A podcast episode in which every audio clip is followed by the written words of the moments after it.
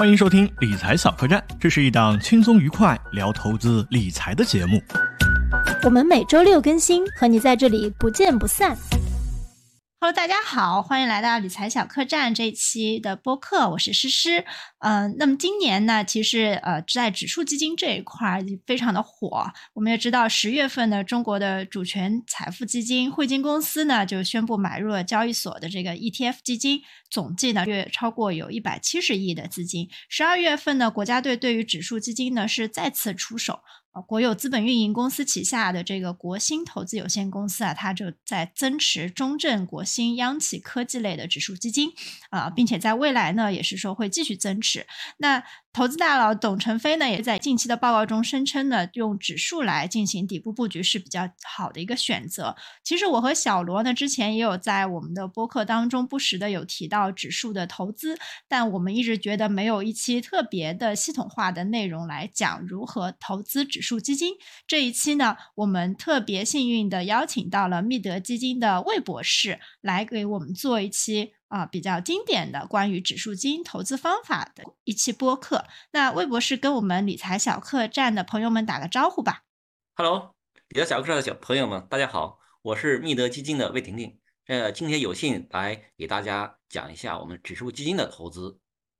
嗯呃，魏博士呢，其实其实您您是在这个呃量化啊衍生品这一块儿，就有比较呃长时间的一个投资研究。您能不能大概介绍一下您的工作的一些经历，以及和这个指数基金的一些渊源呀？嗯，好的，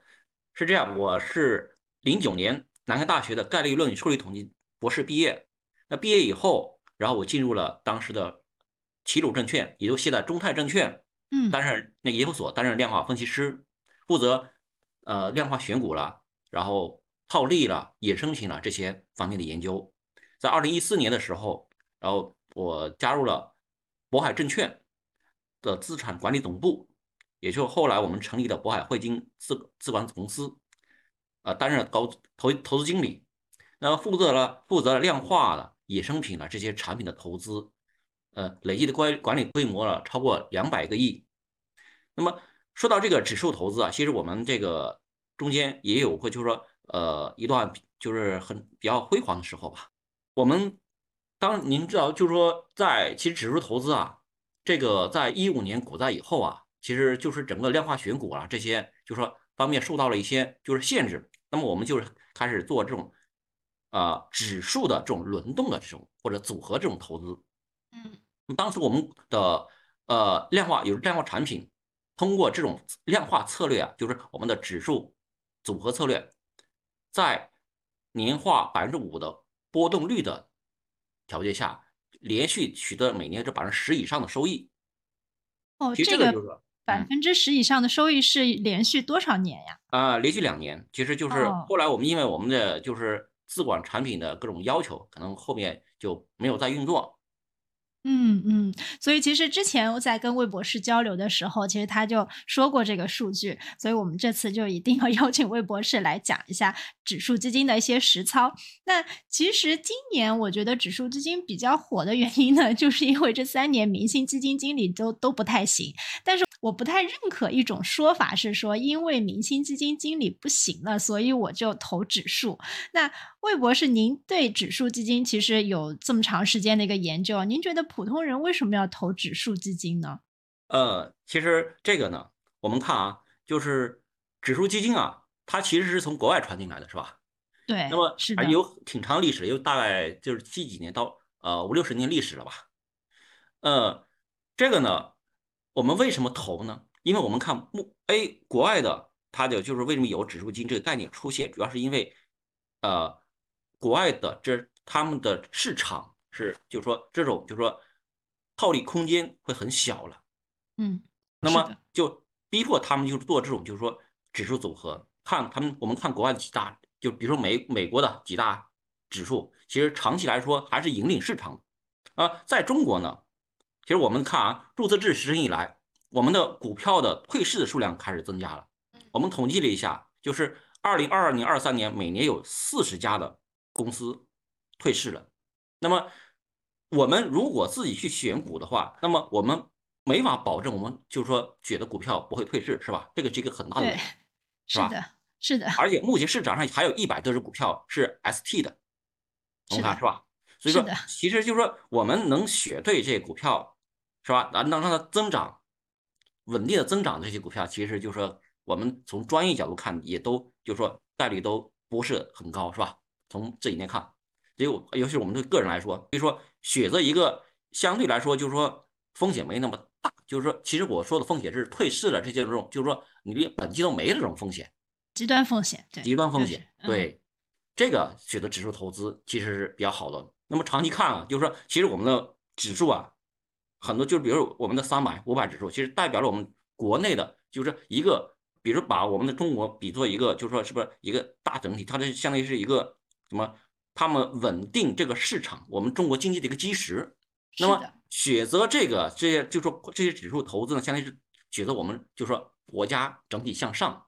对我们国家要有信心。然后再有看呢，就是说您刚才提到了，诗诗刚才说一开始就说了，就是今年啊，就是很多这种就是说通过指数来去进入 A 股市场的，比如说国家队是吧？比如说有些董承飞的大佬是吧？这些。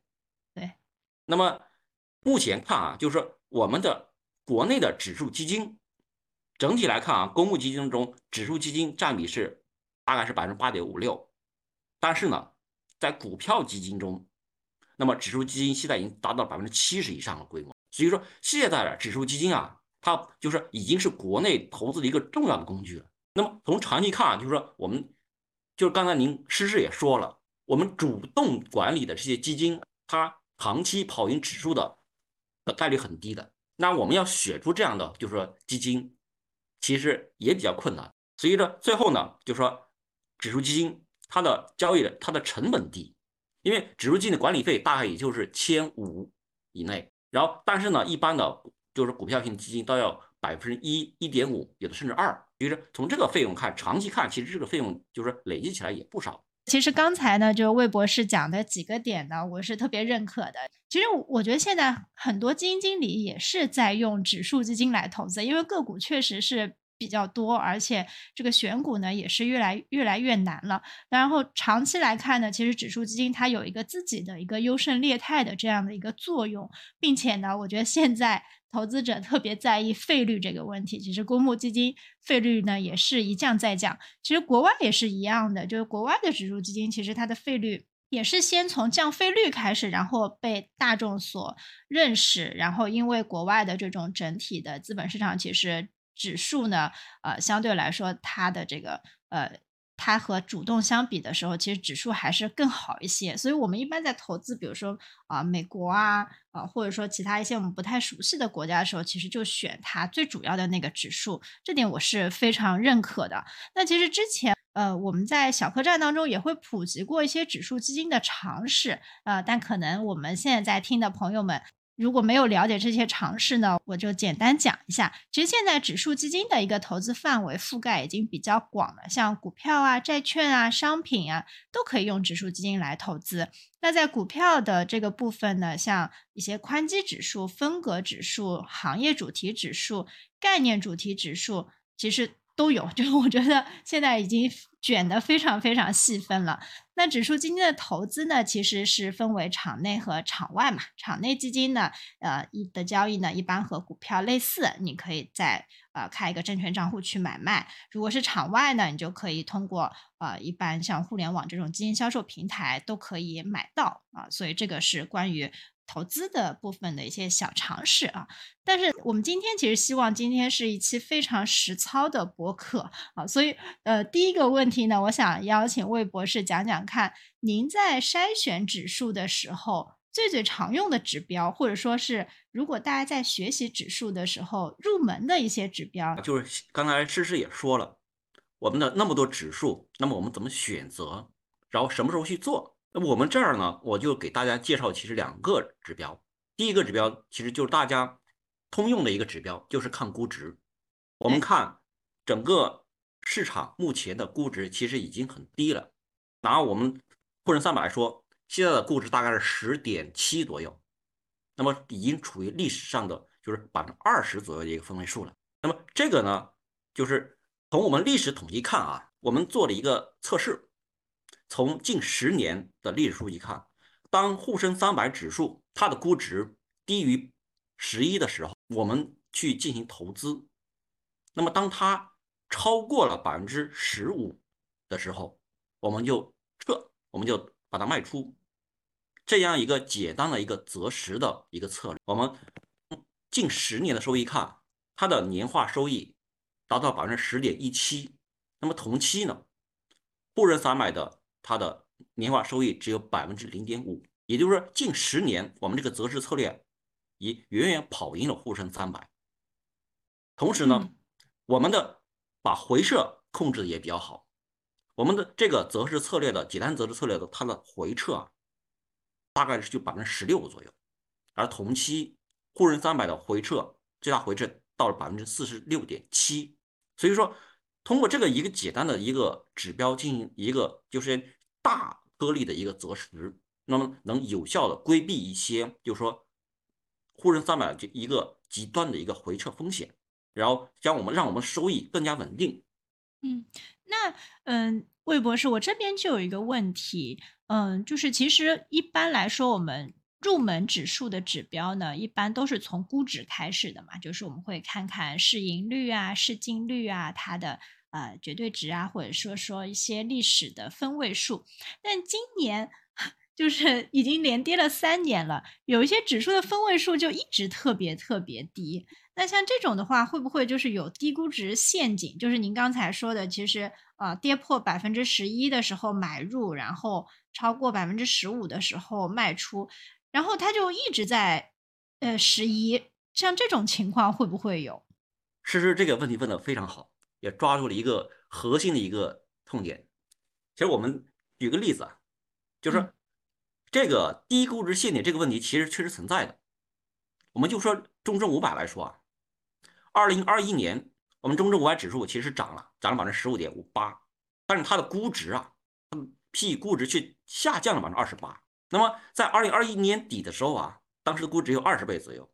然后它处于历史二十分百分之二十分位附近。但是呢，我们看二零二二年指数下跌了百分之二十，但是估值却涨了百分之十一。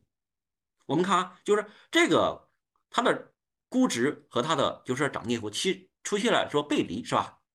也就其实刚才说的这种低估值的陷阱就出现了，它已经到了这么低的估值了，但是还下跌百分之二十，但是估值却涨了，那为什么呢？其实就是中证五百指数啊，呀，我们知要知道它的规则，它它是每半年调整一次，那么六月份、十二月份都会调整一次，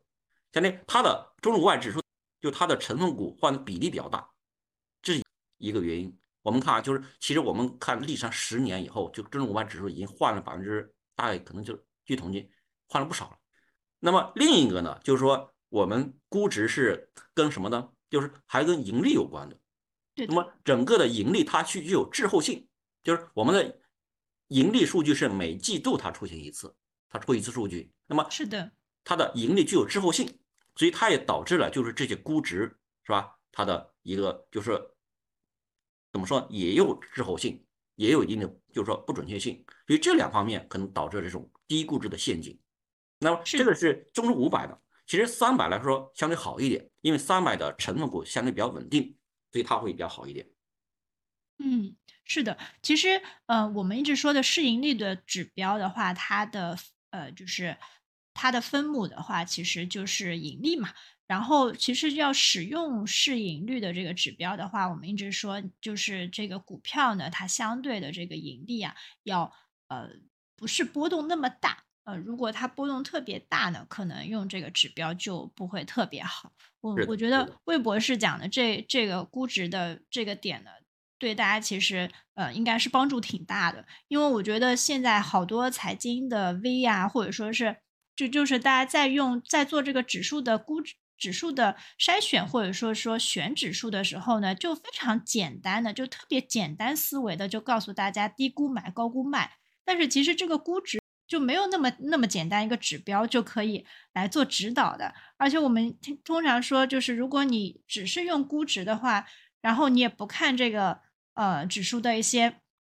盈利情况啊，或者说是整体的这个情况，其实你就是一一条腿在走路的。所以我这边也是希望能够特别再提醒一下大家。那魏博士就是，呃，我这边穿插一个就是额外的问题啊，您觉得做指数一定是要呃择时吗？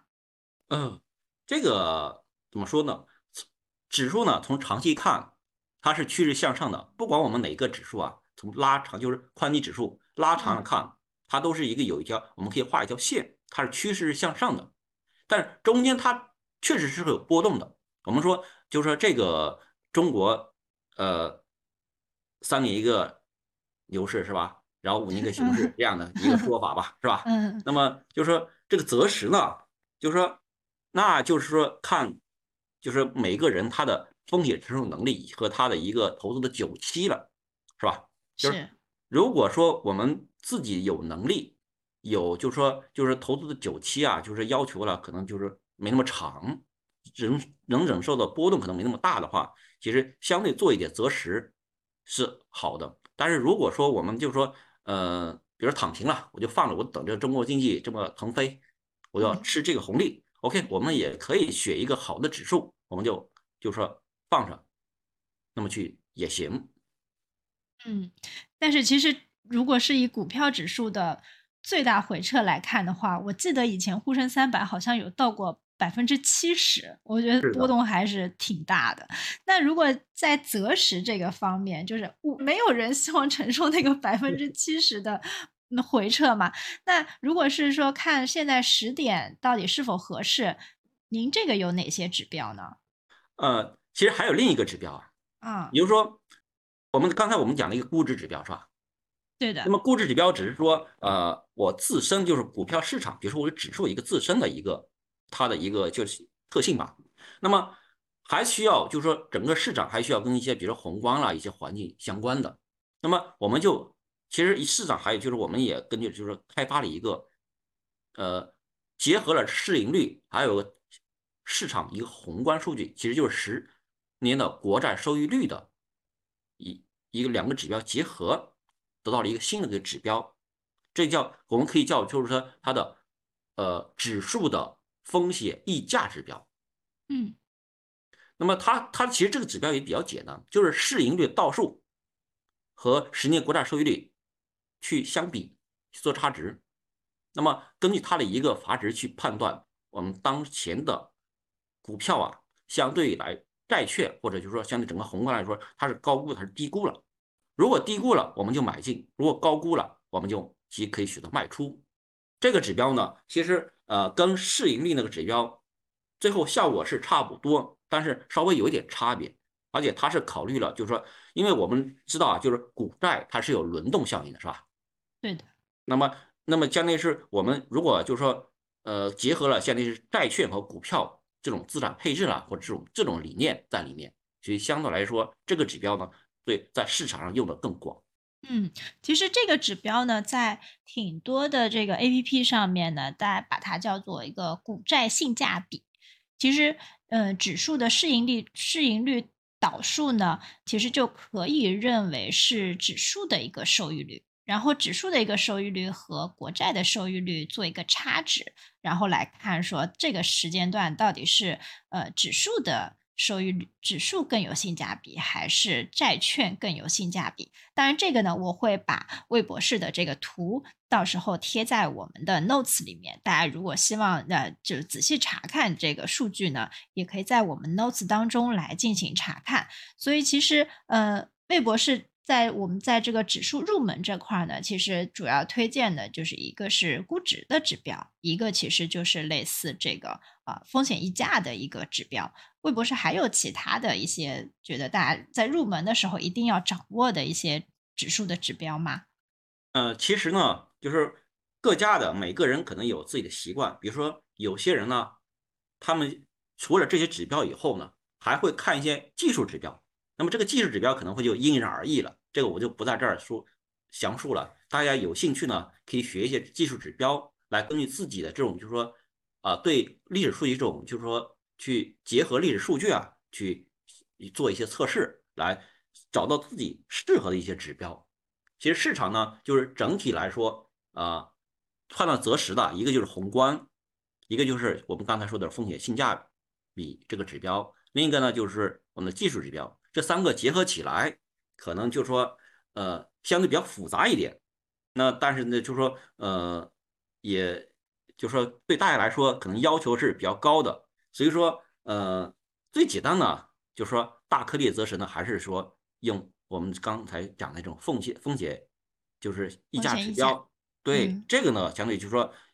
也简单，是吧？然后呢，是的，我们我们也不需要去做过多的这么去去去考虑的这些东西，然后按照这个指标，只要它发出信号，我们就去进行相应的操作。从长期看的，其实确实能就是说做到，因为刚才我说的年化百分之十左右的收益，其实这个已经很不错了。嗯，所以魏博士现在的这个溢价的一个信号是什么呢？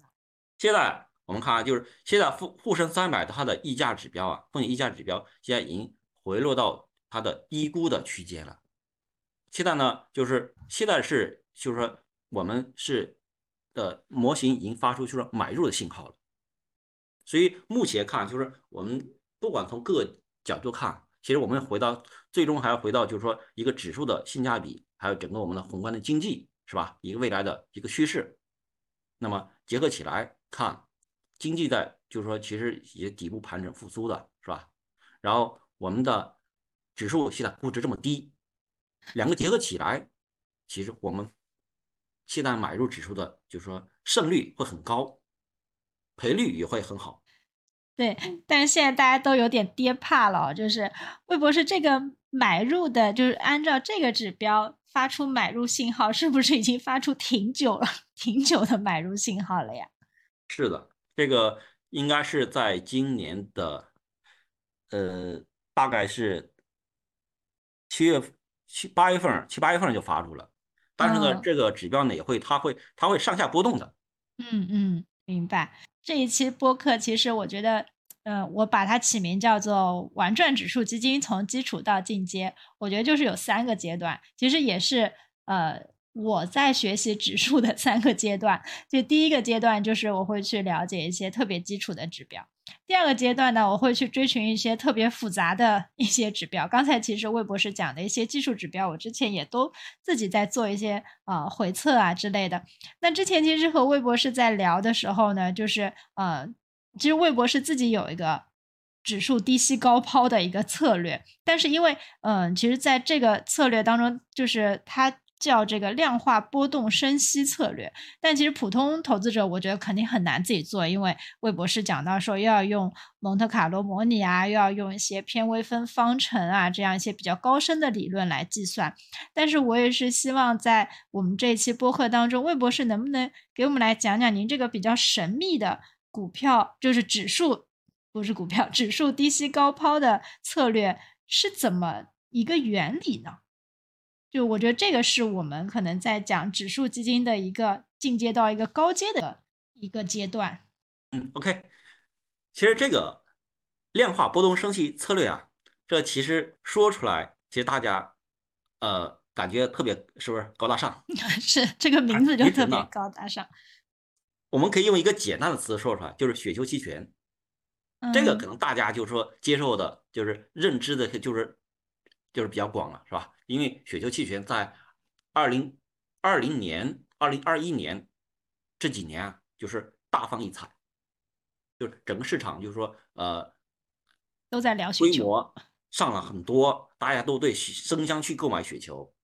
但是呢，在二零二二年，其实雪球其实也出现了亏损。对。对的，但是这这个呢，就是说，呃，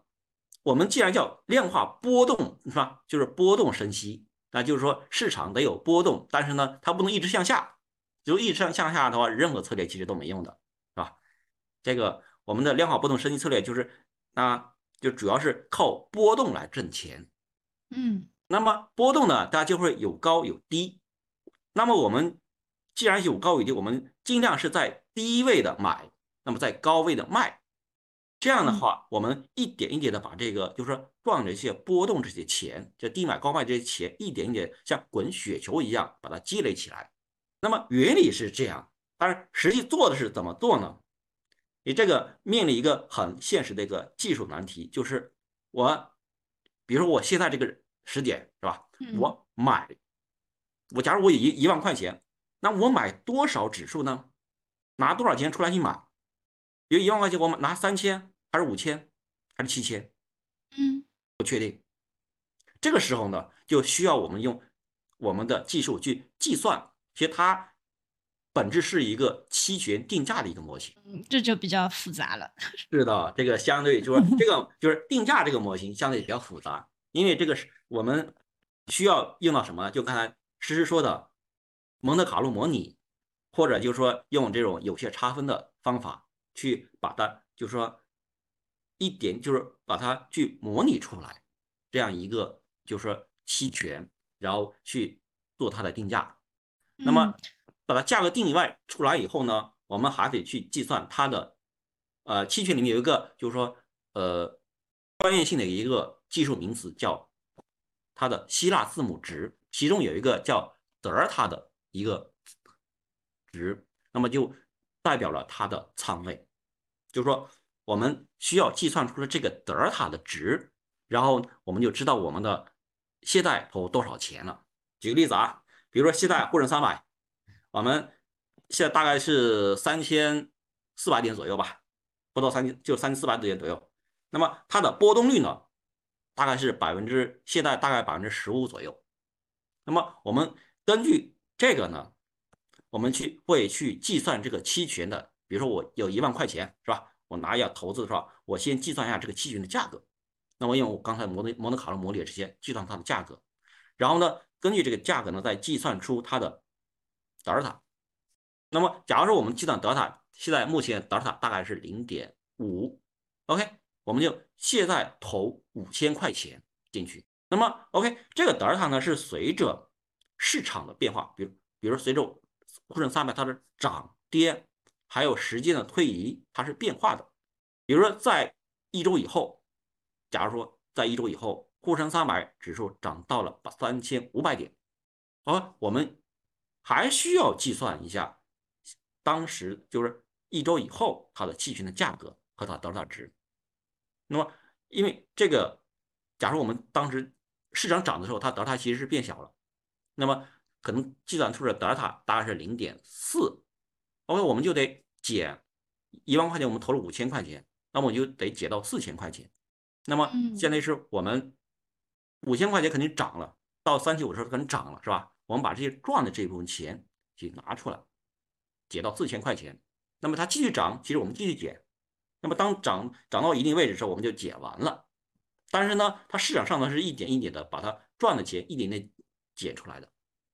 这是市场上涨的时候。那么当下跌的时候呢，我们同样会计算这个值。比如说跌到三千三，它的德尔塔。可能就到了，比如说零点六，这时候呢，我们要保持，就是说得到它是一万块钱，保持德尔塔是零点六，需要六千块钱，那么需要这时候我们就要需要加仓了。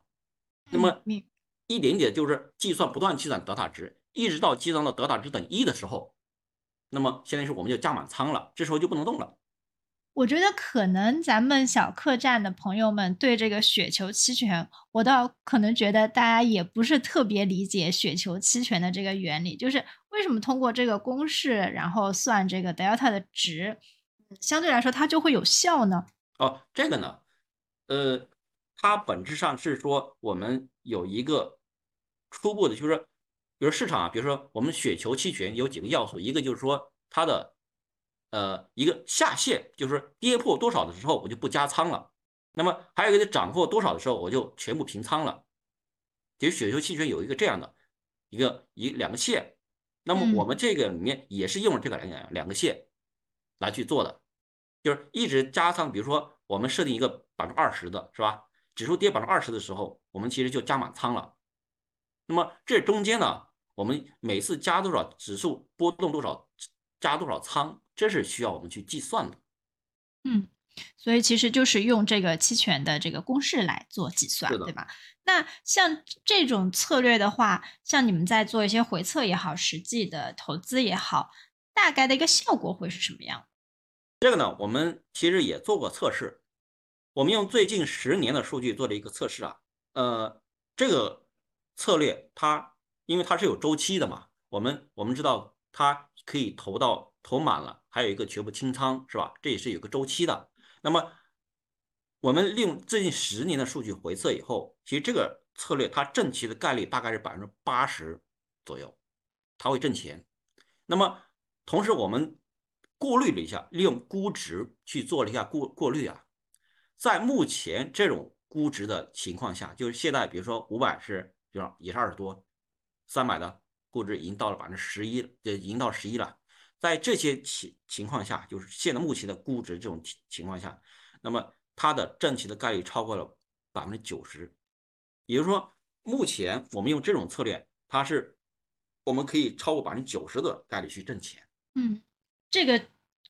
其实我觉得这个其实就是我在指数投资当中可能第二第二个阶段，就是确实是有很多专业的人，他的这个做策略、做模型的。这个功力啊，要比我自己 深厚很多，所以我我把第二个呃玩转指数基金的阶段呢，叫做把专业的事儿 交给专业的人。所以大家如果对这个策略比较感兴趣呢，呃，或者说想探讨一下里面的这个 delta。要怎么来计算？哦，我们在 notes 里面会挂上这个魏博士的小助理的这个微信啊，大家可以再去探讨探讨。但我本人的 数学不是特别好，我觉得我可能比较难使用这个策略。也希望呢，呃，不知道密德基金会能不能推出一些小工具啊，来来做一些辅助的操作。但是我大概能够理解说它的一个呃逻辑。嗯，其实还是那个总体的逻辑，我觉得底指数的话还是需要。低吸高抛，就但是每个人低吸高抛的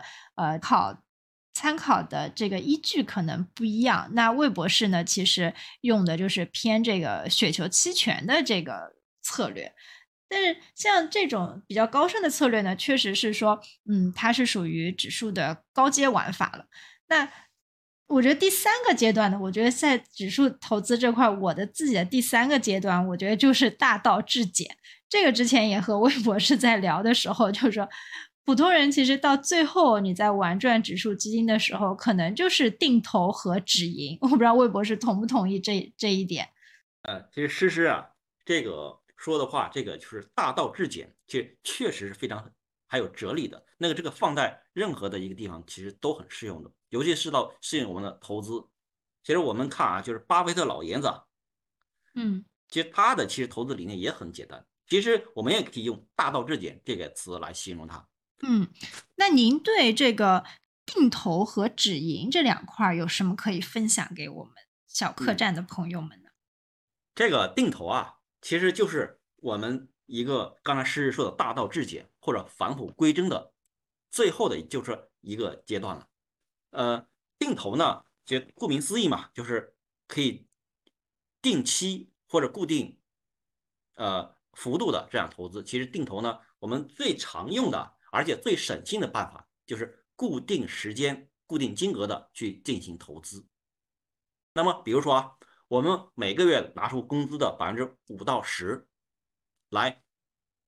在发工资的以后后面以后，比如说几天，比如或者固定，比如说最常用就是月末这个时候啊，在固定投资某个指数基金，比如说呃三百。五百这些就是相对来说是中国经济的这种奠基石的这些指数，那么它呢优点呢，第一个它不受市场波动的影响，我们看长期的看它的收益跟市场平均收益是基本上相当的。第二个就是投资的定投呢，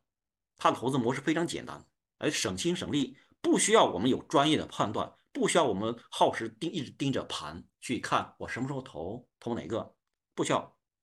第三个呢，其实定投呢，它就可以增加我们获利的概率。其实我们知道市场是上下波动的，那么你可能投在高点，也可能投在低点，最后呢是一个平均的。那么市场只要上涨了，趋势向上，你就基本上就是获得正收益的概率是比较大的。最后呢，其实定投呢，有点像我们就是说啊存钱一样，只是说我们。存在银行和存在股市的差别，就长期看，如果是股市上涨，那么股市的收益啊，利息一定是要高于我们存在银行的的收益的。而且目前看，我们全球的通胀就是还在高企。中国呢，如果说刺激刺激经济的话，那么它的通胀未来也可能起来。这样的话，我们如果存在银行，有可能我们的钱会贬值。所以说，那么呃，放在股市呢，我们拿出一部分钱放在股市，这是一个也也是一个很好的选择。嗯，那魏博士，您觉得，嗯，因为大家通常在说定投的时候，可能就是说傻傻的投，那真的是要傻傻的投吗？定投需不需要搭配一些我们刚才说的一些基础的一些择时的指标呢？你这个问题问到点上，我们定投确实不是这种傻傻投。其实我们举个例子啊，是其实大家呃，就是举个例子是最直观，大家最好接受的。我们看啊，呃，还是以沪深三百指数为例。那么我们刚才解就是拿我们第一个指标，就是说最简单就这个估值指标来做一个简单的一个判断。在二零一八年十月底的时候，我们沪深三百指数的估值已经低于十一了。假如说那个时候我们开始定投，假如每个月投一千块钱，那么我们止盈和不止盈，我们看一下两种结果啊。嗯，第一个。如果假如说我们不止盈，坚持每个月投一千块钱，那么到了这周，就是我统计到这周十二十十二月五号，其实就是周二的数据啊。那么累计投资了多少呢？六千两百块钱，呃，六六万两千块钱。但是呢，目前的市值是五万一千两百五十八块六毛六，累计亏损了一万零七百四十一块三毛四。也是换算净值的话，我们现在净值只有零点八二六七，这个是说我无脑定投，到从一八年十月份那个指数其实是个低点了，到现在一个情况，那么是亏的。但是呢，如果说同样的，我们在一八年十月份开始投资，但是到了二零一二年十二月底的时候，沪深三百指数它的估值已经超过十五了。按照我们信号，我们其实可以平仓了。那么那个时候，我们其实进行平仓的话，我们的收益率当时如果平仓收益率是百分之三十三点六一，也就是说当时累计投资了两万七千块钱，累计的收益是七千零七十七块一毛七。平仓以后呢，我们会等段等一段时间没有投资，这个时期呢，我们可以买一些，比如说呃存款或者。自己呢买一些货币基金，这些可以放着，一直等到二零二二年十月份的时候，十月底的时候，沪深三百指数的 P 就是估值啊，又低于十一了。那么我们又开始定投，那么这次呢，我们投资了十四个月，投资了一万四千块钱，市值呢是一万两千四百二十块七毛六，亏损了一千五百七十九块两毛四，但是。如果我们加上上次定投的收益呢，累计的收益是五千四百九十七点九三，它是正的。也就是说，我们通过我们简单的估值的择时进行了止盈，我们会减少我们的损失。从我们你看，我们如果从无脑定投，它的损失是超过一万块钱，现在是我们的正收益五千多块钱。所以说定投。它也是需要进行止盈的。一般呢，定投止盈，我们可以设定几个参数吧，嗯，几个方法，也就是可以说几个方法。第一个就是说，我们的目标收益率止盈，我们自己心里有一个目标收益率，或者是根据市场的一个判断一个收益率，超过这个我们收益率的时候，我们就可以平仓，我们可以就是。可以选择一次性卖出，或者可以选择，比如说百分之五十、百分之三十、百分之二十这样的一点点的卖出的这种方法去止盈。第二个呢，就是说我刚才说的估值止盈法，根据历史上的估值它的一个水平，它什么时候就是高估了，什么时候低估了。当它高估的时候，我们就去止盈，也就是说我刚才举那个例子里面的一个方法。嗯，第三个呢，就是回撤止盈。呃，我们也不知道这个市场啊，就是说它能涨到什么时候。您看啊，就是说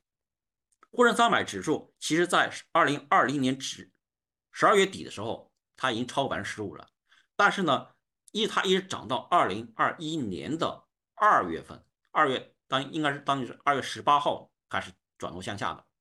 当时的估值已经到了十八左右了，也就是说，当时它的估值超过十五以后，触发了我们的止盈信号，但是它还有个惯性向上的一个情况。那么我们不知道市场最高点在哪儿，那么我可以说，当它比如说在二零二一年，它呃它的指数二零十八号那个最高点嘛，然后它回撤，比如我们可以比如说回撤百分之十的左右，我们这个根据我们自己每个人的承受能力去去设定一个值，回撤百分之十或者二十，嗯，OK，我们就做止盈。其实最常用就是三这三个方法去做止盈。嗯嗯，我我再跟。我我再重复一下，其实呃，魏博士刚才讲三个方法，一个是设定一个目标收益率，然后做止盈；第二个是呢，根据历史的估值的情况来做止盈；第三个情况呢，第三个点呢是按照你的这个呃回撤来做止盈。那呃，其实我们刚才讲的一些呃，我觉得可可能是知识点吧，就是。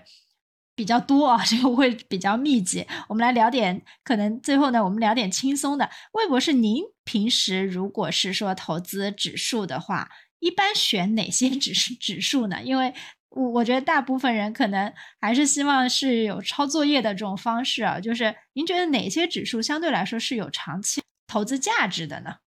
这个我要选的话，其实嗯，这些优先考虑的还是宽基指数，比如说。三百指数、五百指数、一千指数，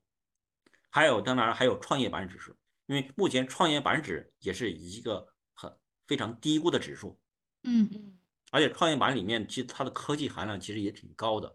我们也知道，未来国际国家实力、国家硬实力靠的什么呢？还是科技。对，所以说这个我们的呃，我要选择的话，其实在这些就是说呃。宽基指数的基础上，我会加一些这种，比如说行业的或者一些，就是说科技类的偏科技类的这些一些指数，比如说呃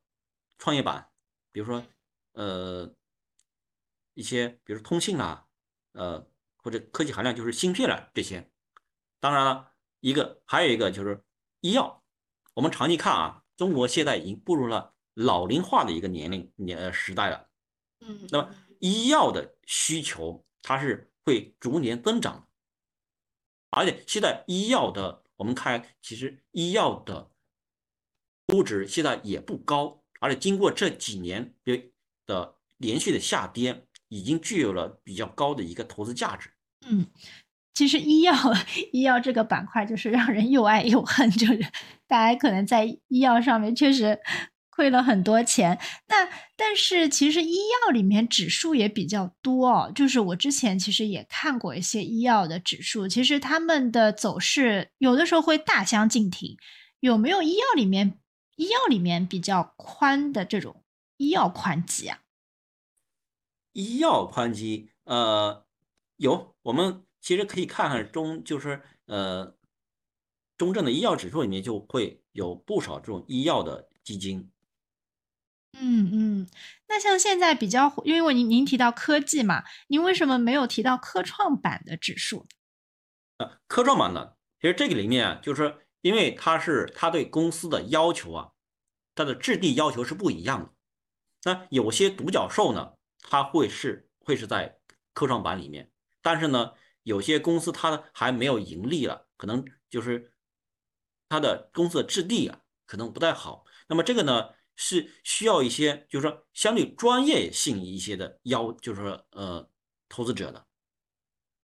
我们因为我们这个科创板它是对标了，你看我们的纳斯达，就是美国的纳斯达克。纳斯达克是。对，就是它是就是纯粹是偏科技类的，但是我们也知道科技的，这个它第一个它需要周期的，第二个是说需要的技术非常强，研发能力非常要求非常高。那么这些公司呢，就是呃，对我们普通投资者来说，他可能就是对他的就是一个甄别的能力，就是就是可能不是很强。所以呢，这个科创板的基金，我们呃，其实也可以推荐，就是推荐，就是现在不是有科创，就是科创五零的这些嘛？对，就是我们要买的话，其实我的就建议呢，就是买这些大的。科就是我们也看，就是国外的这些科技类的一些公司啊，就是强者恒强，所以呢，在国国内呢，其实也未来的发展的方向也是这样。就是买头部的公司，他们的发展的就是未来的发展潜力的成长性呢可能会更好。所以科创呢，我建议其实还是买就是配一些科创五零。那么整体来看啊，我们的我的建议是配置这种核心加卫星的一个策略，也就是说核心呢，我们就是打理中国经济的一个基石，三百、五百、一千这几个。那么外加我们自己一些判断，比如说创业板、科创或者一些行业的指数，比如说医药啦、芯片啦或者这些这种就是半导体是吧？这些或者有些人看了看好，比如说前段时间比较火的什么碳中和或者这些，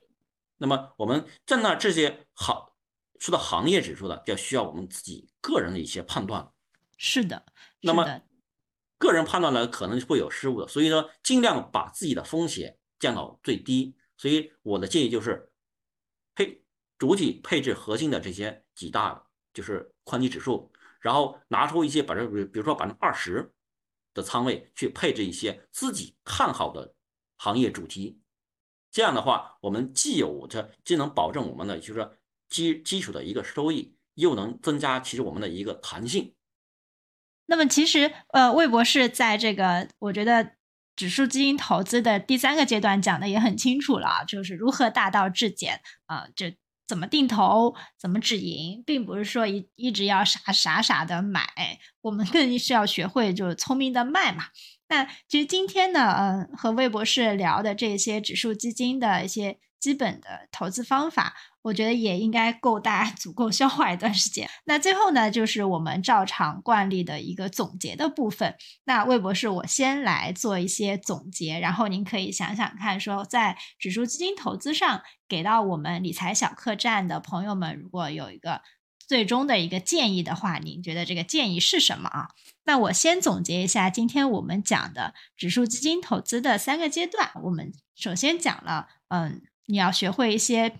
基础的必备的入门的指标，那这大家通常会学习的第一个就是估值，第二个就是择时。那在估值这边呢，魏博士推荐了市盈率是市净率。那其实有我不知道大家有没有注意到，魏博士反复提到沪深三百 低于市盈率呢低于十一买，超过十五卖。大家如果感兴趣，其实自己可以来。参考着来做一些投资的操作，或者说数据的一些回测。那在择时的这一块指标呢，魏博士讲了一个风险溢价的一个指标。那嗯，我我们在平时呢也会把它叫做股债性价比的一个指标。那这个指标呢，嗯，其实它相应来说呢，会有一个大择时的嗯这样的一个作用。那其实就是当呃股票的这个性价比明显高于债券的时候，其实就我们可以投多投资一些呃股票的指数基金。如果是低于的时候呢，你就可以啊把股票的指数基金赎回来，然后做一些现金类的管理。那第二个阶段呢？呃，魏博士给我们介绍一个 非常高级的一个高阶策略。其实，在指数基金这一块有非常多的高阶的策略。魏博士呃所在的密德基金呢，其实就是呃，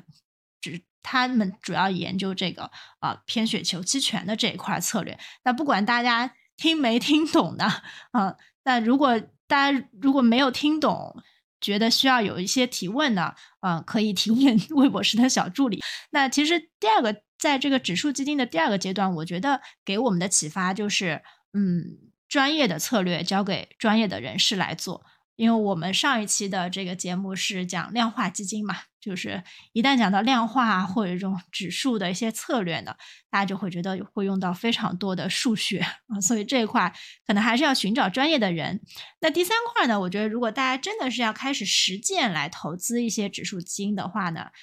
就可以采用一些最最 大道至简的策略，其实就是指数指数的定投和止盈。嗯，可能定投大家都讲烂了，但是定投真的是一个比较好的方法。但定投呢，一定要搭配上止盈。这个呢，其实就是我对今天呃和魏博士的聊天所做的一个总结啊。希望大家能在听完之后呢，有一定的收获。那魏博士，嗯，在我们节目的最后，您可以给到我们小客栈的呃朋友们一个关于指数基金的投资建议吗？嗯好的，刚才诗诗呢总结的已经很好了，那么我再就是最后再说几句。其实我们现在呃借用巴菲特老爷子的话，就是别人恐惧的时候，我们贪婪。目前市场上，目前市场现在已经处于非常就是说恐惧的一个阶段了。那么市场其实也属于一个相对来说一个底部区域了。那么这个时候呢，我们就是大胆去做，同时呢用利用我们。刚才讲那些工具呢，就是去辅导我们的操作。这样的话，就是说我们可以在就是说目前这种相对高的胜率和相对高的赔率的情况下来，呃获得我们可能是比较可观的一个收益了。好的非常感谢魏博士。那我们今天这一期播客呢就到这边。如果大家有任何的指数投资相关的问题也欢迎大家多多给我们留言。啊我们和魏博士呢都会积极的回答大家的问题。